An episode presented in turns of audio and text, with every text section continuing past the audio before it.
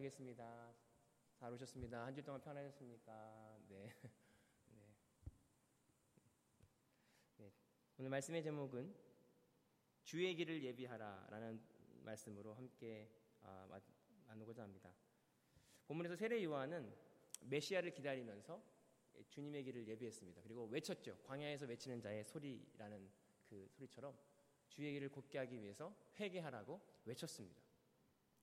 여러분들은 어떤 것을 주의 길을 예비하는 것이 무엇일까요? 주님의 길을 예비하는 것이 무엇일까? 뭘, 어떤 길이 주님의 길을 준비하는 것일까? 생각해 보신 적이 있습니까?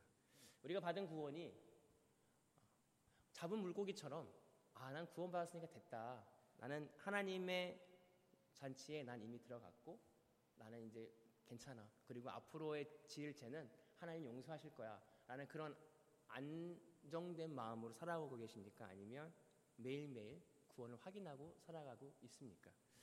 빌립보서 3장 12절에 보면 사도 바울이 이런 얘기를 하죠. 내가 이미 얻었담도 아니요 온전히 이루었담도 아니라 내가 그리스도 예수께 잡힌 바 된 것은 잡힌 바 된 것을 잡으려고 달려가노라.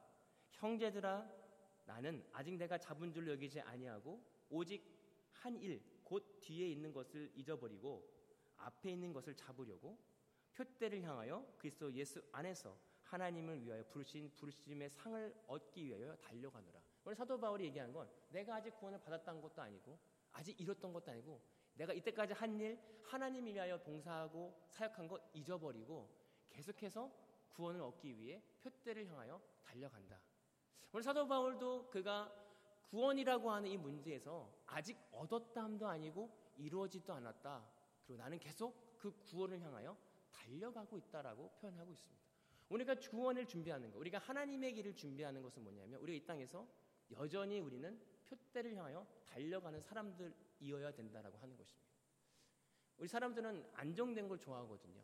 그래서 음식도 사다 놓고 장을 보고 냉장고에 딱 넣으면 안심이 돼요. 아, 내일 먹을 게 있구나. 우리는 뭔가의 안정 가운데 살아가는데 하나님은 끊임없이 달려가라고 표대를 향해 달려가라고 그 구원을 끊임없이 확인하라고 말씀하고 있습니다. 오늘 말씀을 통해서 여호와 길을 준비하는 것이 무엇인지를 함께 고민하면서 매일매일 순순간마다 달려가는 저와 여러분들이 되기를 소망합니다. 오늘 시작하는 마가복음이죠. 마가복음은요 공간복음이라고 얘기하죠. 같은 예수님의 그 행적을 같은 공간에서 보고 같은 같이 쓴 같은 공간이지만 참 다르게 쓰여졌던 그것들이 마가복음 중에 하나인데 마가복음이 가장 먼저 쓰여졌다라 그래요. 그런데 마가복음은 조금 내용이 축약되고 좀 간단하게 쓰여진 부분이 있습니다. 그런데 마가복음의 써, 마가가 예수님의 제자는 아니죠. 그 바나바의 친척인데 마가복음의 제자가 쓴 대상이 누구냐면 로마에 있는 그리스도인들이었습니다. 그 당시에 네로 황제라고 아실 거예요. 네로 황제가 불이 났는데 그 불난 이유가 그리스도인들 때문에 불났다라고 거짓 소문을 내면서 그리스도인들을 억압하고 핍박하던 시대였습니다.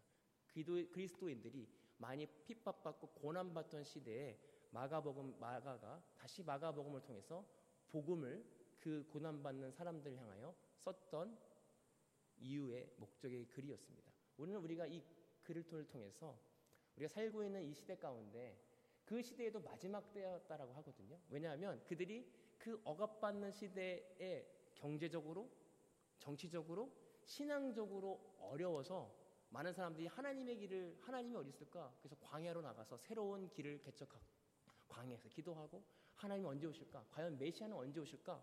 메시아라는 분이 있다고 하는데 그건 뭘까?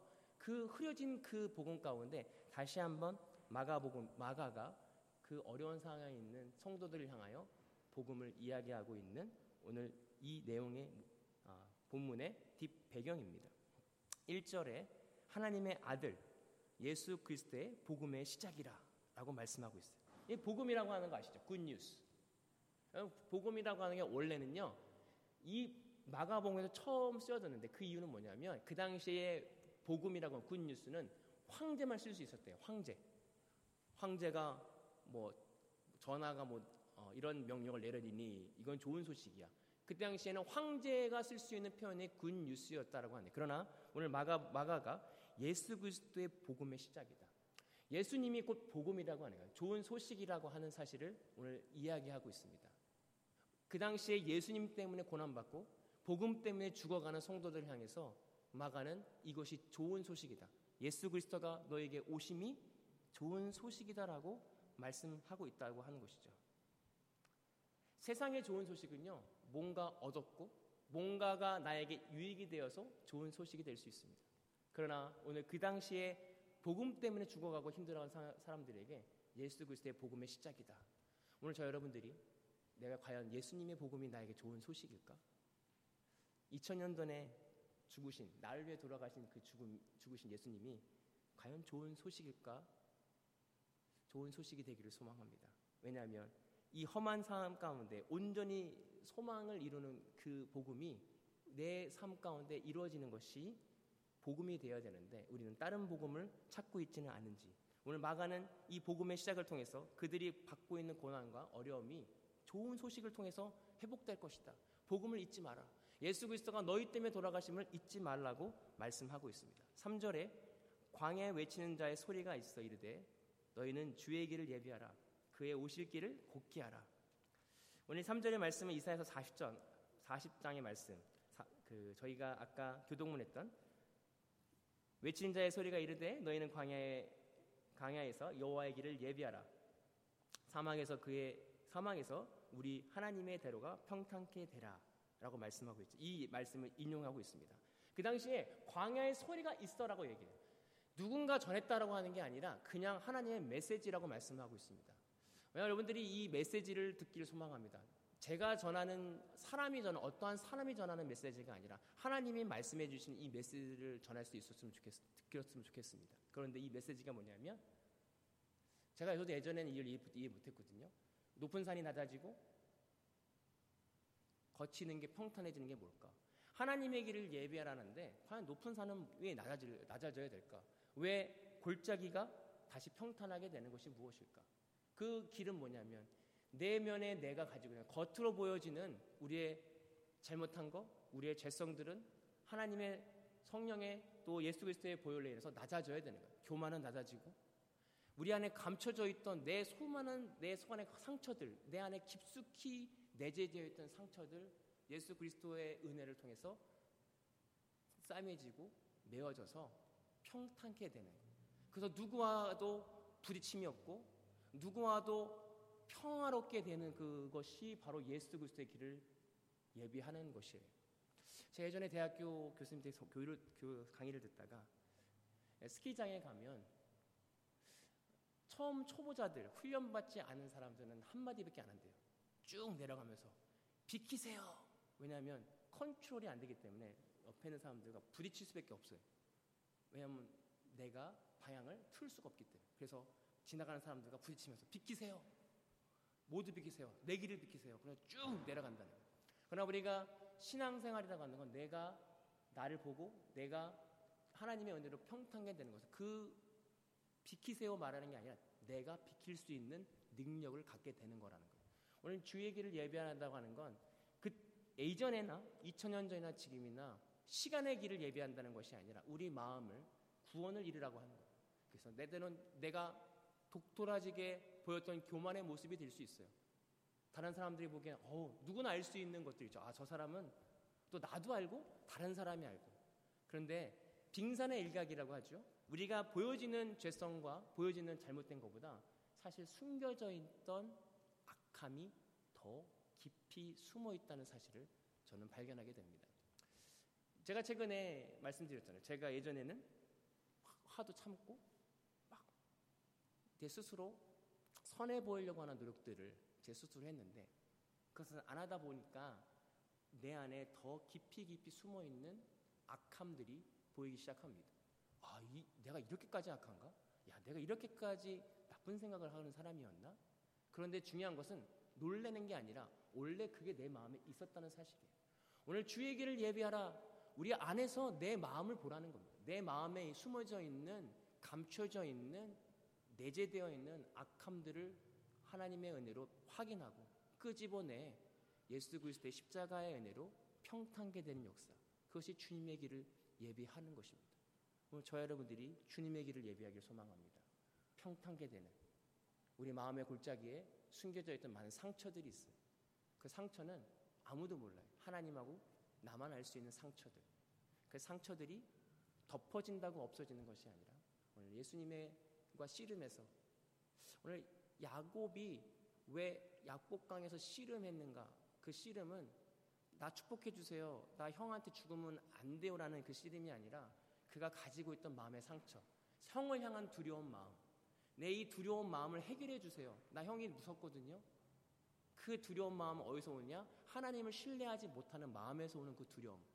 이미 예우 야곱은 축복을 받았고 하나님의 엄청난 축복을 받았음에도 불구하고 그는 믿음이 없어서 그 형 앞에서의 작은 자, 작아지는 자기 모습을 이기지 못해서 하나님과 씨름했다는 거예요. 그래서 결국 하나님과 씨름해서 이겼다는 자는 뭐냐면 그 두려움을 떨쳐버리는 은혜를 허락하셨다는 거예요. 오늘 저 여러분들이 내면에 있는 두려움, 상처들, 겉으로 보이는 아, 내가 이거 여기에 계속 무너지는데 여기서 넘어지는데 그런 것들 그것을 예수님의 십자가의 은혜로 해결되는 것이 주님의 길을 예비하는 것입니다. 저는 예전에 이 하나님의 길을 예비하는 게 내 죄를 발견하고 하나님 도와주세요, 도와주세요. 이렇게 기도하는 게 내가 해결되는 건 줄 알았어요. 근데 해결이 안 되더라고요. 어느 순간 이번 주에 하나님께 묵상하면서 하나님 아무리 기도해도 안 되는데 이게 뭡니까? 어떻게 기도해야 거예요? 기도해도 안 되고 아무리 기도해도 없어지지 않는 분노 아무리 이거를 주, 죽기를 원합니다 소망합니다 해도 안 되는 그 상황 가운데 어떤 마음이 들었냐면 아 내가 할 수 없는 거구나 나는 하나님이 이 죄를 보게 하셔서 나의 악함을 보게 하셔서 내가 죄인임을 고백하고 나는 할 수 없다라는 그것을 인정하게 만드시기 위해서 나를 코너로 모시는구나. 믿음이 없는 나를 보게 하시고 이걸 때문에 할 수 없는 나를 보게 하셔서 나는 할 수 없구나. 하나님 저는 악한 자이군요. 나는 아무것도 할 수 없군요. 이 고백 끝에 하나님이 그 고백을 듣기 위한 하나님의 성령 하나님이 나에게 주시는 은혜는 뭐냐면 내가 정말 누구인들을 보게 하시는 은혜구나. 이것이 은혜구나. 그래서 고난이 은혜구나. 여러분들 고난이 없이는 자기 자신을 제대로 볼 수 없습니다.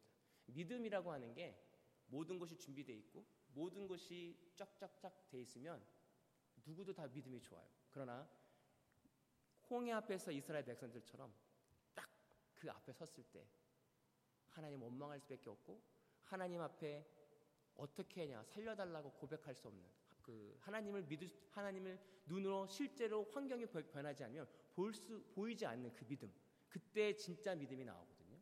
근데 그때 정말 내 자신의 연약함 내가 믿음 없음을 보게 됩니다. 그때 하나님께 부르짖는 그때 하나님 저는 이런 자입니다. 하나님을 믿지 못하는 자입니다라고 고백할 때에 하나님 내 진짜 믿음을 볼때 하나님이 드디어 하나님의 일을 하실 때가 됐다라고 하는 것이죠. 뭐 저 여러분들이 하나님을 예배를 준비하는 것은 결국 내 마음을 보는 것입니다. 내 속을 보는 것. 취약한 나, 할 수 없는 나, 그리고 믿음 없는 나, 사랑이 없는 나. 그것을 예수 그리스도의 은혜를 돌아봤을 때 비로소 하나님의 은혜를 허락해 주실 때라고 하는 것이죠. 9절에 그때 예수께서 갈릴리 나사란 예수로부터 와서 요단강에 요한에게 세례를 받으시고 11절에 하늘로부터 소리가 나기, 나기를 너는 내 사랑하는 아들이라 내가 너를 기뻐하시니라. 예수님이 세례를 받으셨어요. 여기 이해되세요? 세례? 그러면 요한의 세례는 뭐예요? 자기 죄를 씻으려고 받았던 세례였다고 말씀하고 있어요. 마태복음 보면 자기 죄를 씻기 위해서 요한이 물 세례를 주셨다. 그리고 요한이 말씀하기를 나는 물로 너희 세례를 주거니와 성령으로 예수님은 성령으로 세례를 준다고 말씀하셨어요. 성령과 불로 세례를 준다고 말씀하셨는데 예수님은 왜 세례를 받으셨을까? 예수님이 죄가 있어요, 없어요? 없잖아요. 씻을 죄가 없는데 왜 예수님은 세례 요한에게 세례를 받으셨을까? 세례 요한 또한 왜 나한테 세례를 받으십니까? 마, 여기엔 설명이 없지만 마태복음 보면 내가 당신에게 세례를 받아야 되는데 어떻게 내가 당신이 나에게 세례를 받습니까? 라고 말씀하는 모습이 보게 되어집니다. 제가 첫 번째 이유는 예수님 또한 완전한 인간으로 오셨기 때문에 세례를 받았고 두 번째는 예수님이 하실 사역을 위해 세례를 받으셨다는 거예요. 예수님이 왜 오셨냐면 우리를 위해 십자가에 죽으시러 오셨다는 거예요. 우리의 죄를 대속 대신 가져가서 죽으셔야 되기 때문에 오늘 그의 의미로 예수님이 세례를 받으심을 통해서 그가 죽으실 것을 그가 십자가에 달려 죽으실 것을 예측 예언하시고 온전히 대속의 의미로 우리의 죄를 대신 감당해서 세례를 받으셨다. 그래서 누구든 세례를 통하여 또 성령의 세례를 통하여 함께 하실 그 은혜를 보여주시기 위해서 오늘 예수님은 세례를 받으셨다라고 하는 것입니다. 오늘 이 세례가 우리에게 큰 은혜가 될 줄 믿습니다. 예수님이 누구 때문에 세례를 받으셨냐? 나의 죄를 대신하여 가져가셔서 세례를 받으셨다. 그리고 그곳에 성령 하나님과 성자 예수님과 성령 하나님, 성부, 성부 하나님이 함께 하셔서 예수님의 정체성을 이야기해요. 너는 내 사랑하는 아들이다. 내가 기뻐하는 자다. 오늘 예수님의 정체성과 예수님의 오신 이유를 분명하게 세례를 통해서 말씀하고 있다는 것입니다. 세례가 이런 의미입니다. 예수님의 세례를 받은 건 우리의 죄를 대속하기 위한 우리의 죄를 대신 가져가서 죽으시기 위해서 이 땅에 오셨어요. 그러나 세례 요한 또한 예수님 왜 나한테 세례 받으세요? 그 이야기는 세례 요한 또한 예수님이라고 하는 메시아라는 존재가 그 시대의 왕으로 오셔서 우리의 모든 것을 해결할 분으로 생각했다는 거예요. 그 누구도 메시아가 나를 위해 죽을 거라는 이 생각, 상상은 한 명도 하지 못했다는 사실입니다. 왜냐하면 우리는 세상의 가치관과 세상의 기준으로 살아가기 있기 때문에 어느 누가 하나님이 왜 죽어요? 그러나 죽은 이유는요, 죽어야만 우리가 살기 때문에 그래요. 오늘 이것이 우리에게 주는 교훈입니다. 굳이 그렇게 예수님이 죽으셔야만 했던 이유는 뭐냐면 우리의 죄는 예수님이 대신 죽어야만 없어지기 때문에 그래요. 그만큼 즐기고 그만큼 강한 게 바로 죄성이라는 거예요. 하나님이 예수 하나님의 아들이 죽어야만 끊어집니다. 죽어야만 끊어져요. 우리를 대신해서 예수님이 굳이 가지, 내 우리의 가지가 죽지 않냐면 그렇잖아요. 건물도 renovation이 되는 건물이 있고요. renovation이 안 되는 건물이 있어요. renovation이 안 되는 건물은 다 뿌개고 다시 지어야 돼요. 우리의 죄성이 그렇습니다. 잠깐 뭐 붙이고 수리해서 쓸 수 있는 그런 인간이 아니기 때문에 다시 완전히 죽이고 다시 살아나야 된다. 오늘 예수님의 십자가의 죽음이 그런 의미가 있습니다. 우리는 그렇게 죽어야 됩니다. 그렇게 예수님과 함께 죽고 예수님과 함께 살아야 된다. 그런데 여기서 재미난 것은 뭐냐면 예수님 성령의 충만함을 받았어요. 여러분 성령 충만하면 그 다음에 무슨 일이 생각됩니까? 여러분이 오늘 기도하셨는데 성령의 충만함을 받아요. 와 기분 좋다. 그러면 그 다음에 모든 일들이 잘 될 것 같아요. 하는 일도 관계도 그런데 오늘 성령께서 성령 성령의 충만함을 받으신 예수님이 어디로 가셨냐면 광야로 가셨어요. 여기서 자세한 설명은 없지만 광야에 40일 동안 굶으시고요. 사단에게 시험을 받으십니다. 우리가 성령 충만해서 예수님이 하신 일들은 뭐냐면 인간의 욕구와 욕망에 대한 시험을 받으셨어요. 첫 번째 시험이 뭐냐면 40일 동안 굶으신 후에 돌덩어리가 떡덩어리가 되게 하라라는 시험을 받았습니다. 배고프시고 40일 동안 먹지 못하는 사람에게 너가 만약에 하나님의 아들이거든 돌이 변하여 떡덩이가 되게 하라. 여러분 예수님이 돌이 변해서 떡덩이가 되게 하실 수 있었을까요? 없었을까요? 그런 능력이 있는 분이기 때문에 이건 유혹입니다. 저에게는 아무 유혹이 안 돼요. 왜냐하면 저는 돌을 변하여 떡덩이가 될 수 있는 능력이 없기 때문에 그런 아무리 사단이 그렇게 말해봐야 할 수 없는데 나도 하고 싶다 이런 느낌이에요. 그러나 예수님은 분명히 돌이 변하여 떡덩이가 되게 할 수 있는 분이셨습니다. 그러나 예수님이 변하게 하시지 않는 이유는 예수님은 완전한 인간으로 이 땅에 오셔서 우리의 죄를 대신해서 죽어야 되기 때문에 그래요. 만약 예수님이 신의 능력을 써서 돌이 변하여 떡덩이가 되게 했으면 사단의 유혹 때문에 그거는 예수님의 구원 사역에 실패합니다. 예수님이 어떻게 말씀하세요? 하나님 사람이 떡으로만 살지 아니하고 하나님의 말씀으로 살 것이다. 오늘 신, 어, 신명기에 나오는 말씀을 통해서 예수님이 그 시험을 이기십니다. 신명기에 왜 그 얘기가 나오냐면 출애굽한 사람들이 물이 없어가지고 물을 주세요. 당신 때문에 내가 물, 물 없어서 여기 죽겠는데 하나님이고 뭐고 당장 내가 죽겠는데 왜 우리 물 안 주는 거예요?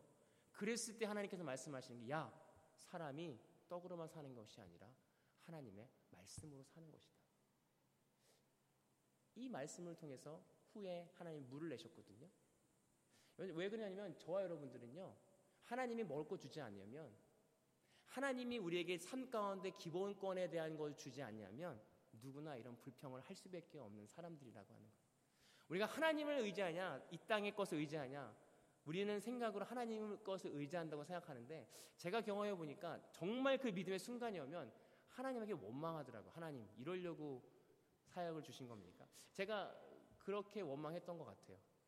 사역을 시작하면서 2019년도 12월에 예배를 시작하면서 코로나와 함께 예배를 시작하면서 아, 하나님 왜 꼭 이때입니까? 할 수 있는 게 아무것도 없습니다. 락다운 기간에 6개월, 8개월 그때 같이 그렇게 온라인 예배를 진행하면서 제 안에 물어왔던 것은 하나님 왜 이 예배를 시작하게 하셨습니까? 어떻게 하실 겁니까? 그 질문들이 터져 나오더라고요. 하나님을 신뢰하는 것보다 하나님 시작해놓고 이게 뭡니까? 원망하는 마음들이 있더라고요. 그러면서 저의 믿음 없음을 보고 제가 이런 마음을 가진 사람, 하나님을 신뢰한다고 하지만 우리의 기본권, 그리고 우리가 가지고 있던 내가 이것만 붙들어야 된다는 것을 만약 그걸 쳐버리게 된다면 우리 누구나 하나님을 원망할 수밖에 없는 사람들이다. 그러나 예수님이 그 시험을 이기심을 통해서 우리도 함께 예수 그리스도와 함께 이길 수 있는 첫 번째 아담이 실패했거든요. 선악과 먹어봐. 하나님처럼 돼. 우리가 먹는 것을 통해서 우리는 우리의 욕망과 욕심 때문에 하나님처럼 되고 싶어 선악과를 먹었어요. 하나님과 관계가 끊어졌죠. 두 번째 아담이신 예수님이 오셔서 그 먹음 먹어보 돌이 되어나요? 떡덩이가 되게 해봐라. 이 시험을 예수님은 말씀으로 이기셨습니다. 뭐 저 여러분들이 이 땅에서 누구나 볼 수 있는 삶의 기본권을 건드려서 사단이 우리를 넘어뜨리려고 할 수도 있어요. 그러나 그 가운데서 예수님이 이기신 것처럼 사람이 이 땅에서 나오는 떡으로만 살 것이 아니라 하나님의 말씀으로 살 것이다. 하나님은 우리에게 모든 환경을 주실 수 있는 분이에요. 먹고 살게. 그래 주십니다. 주셔요. 우리의 쓸 것을 아시고 필요할 것을 아셔요. 그러나 때로는 임박해서 주시고 늦게 주시고 힘들게 하실 때가 있거든요. 왜 그러실까? 그것은 우리의 연약한 믿음을 보게 하시기 위한 하나님의 은혜라는 사실이에요. 그게 없으면 누구나 다 믿음이 있는 것 같아요. 그게 없으면 내가 믿음이 있는 사람인 것 같아요. 그러나 환경이 어려움을 닥치는 순간 40일 동안 굶고 그 먹음에 대한 문제는 쉬운 문제가 아니에요. 제가 이 14년 전에 네팔로 선교에 갔어요. 근데 그 가는 집사님 딸이 한 명 따라갔어요. 그다음 high school 다니는 여자였거든요.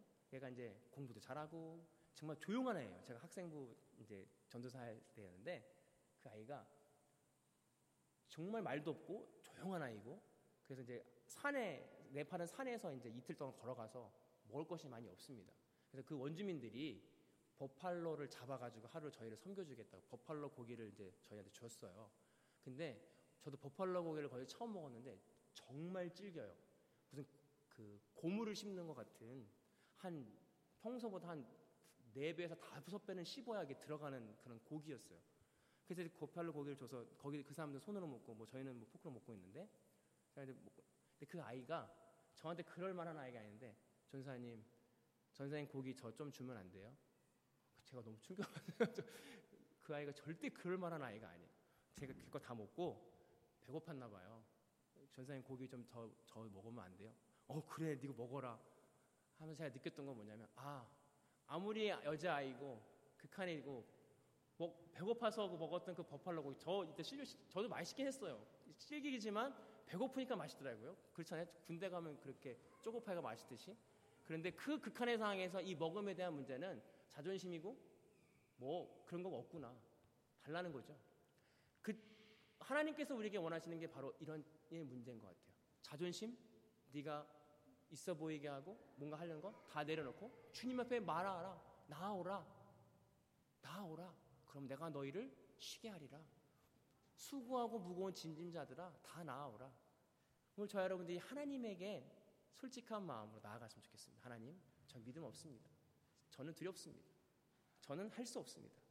광야에서 이기신 예수님과 함께 내가 승리하길 소망합니다. 무엇으로? 말씀으로. 오늘 말씀으로 저 여러분들이 하나님의 길을 예배하길 소망합니다. 그러면 예수님이 언젠가 오실 때 우리 마음이 내일이든 지금 오시든 언제 오시든 두려운 마음이 아니라 그냥 평안한 마음. 어제도 오셨고 내일도 오셨고 그 하나님을 그냥 뵈는 거죠. 그 길을 예비하는 저와 여러분들이 되기를 소망합니다. 성령 충만한 것은 광야로 나가는 것입니다. 그 광야는 그 시대 때 신앙의 자유를 위해서 뛰쳐나갔던 그 광야. 결국 예수님이 광야에서 시험 받으시고 성전까지 오셨거든요. 그 성전에서 오신 것은 뭐냐면 예수 그 당시에 이스라엘 백성들의 기대는 성전이 회복되는 거예요. 예수님 성전에서 다 모인 사람들이 성전에서 만약에 성공하면 우와 그러나 그 성전에서도 또한 예수님 말씀으로 이기셨습니다. 뭐저 여러분들이 모든 인간의 욕구를 말씀으로 하나님 주신 은혜로 승리하고 나아가는 저와 여러분들이 되길 소망합니다. 그래서 그 주님의 길을 예비하기를 소망합니다. 주님의 길은 내 마음을 보는 것입니다. 내 마음을 내 마음에 드러났던 깊숙이 숨겨져 있던 그런 죄성들을 드러내 하나님 앞에 올려드리는 것입니다. 기도하겠습니다. 사랑의 하나님, 감사드립니다. 아, 저희는 주님의 길을 예배하기를 소망합니다. 주님의 복음이 때론 내 삶에 아, 안 좋고 빼어서 가고 힘듦을 경험합니다. 그러나 그것이 은혜인 것은 나를 알고 내 마음에 담아져 있는 것이 무엇인지를 보게 하는 예수님의 은혜일 줄 믿습니다. 오늘 예수, 예수님이 40일 동안 성령과 함께 시험을 말씀으로 승리하신 것처럼 우리 또한 세상에서 오는 시험을 말씀으로 예수님과 함께 성령과 함께 승리하는 자가 되길 소망합니다. 그것이 주님의 길을 예배하는 것인 줄 믿습니다. 기름을 준비했던 다섯 처녀처럼 주님을 기다립니다. 주님을 예배합니다. 내 마음과 내 드러나 있던 악함과 어두움을 예수 그리스도의 보혈의 은혜로 씻어 주시고 성령으로 세례받게 하셔서 오늘도 매일매일 구원의 그 표대를 향하여 달려가는 우리 모두가 되기를 소망합니다. 감사합니다. 예수님의 이름으로 기도합니다. 아멘. 축도로 예배를 마치겠습니다. 이제는 우리 예수 그리스도의 은혜와 아버지 하나님의 극진하신 사랑하심과 성령님의 감화 감동 교통하시는 은혜가 오늘 말씀을 듣고 주님의 길을 예배하고 내 안에 숨겨져 있고 드러나 있던 많은 악함들과 죄성들을 예수 그리스도의 십자가의 은혜로 평탄케 되기를 결단하고 돌아가는 모든 성도들 머리머리 위에 이제로부터 영원토록 함께 하시기를 간절히 축원하옵나이다. 아멘. 감사합니다. 한 주일 동안 승리하시고요. 다음 주에 뵙겠습니다. 감사합니다.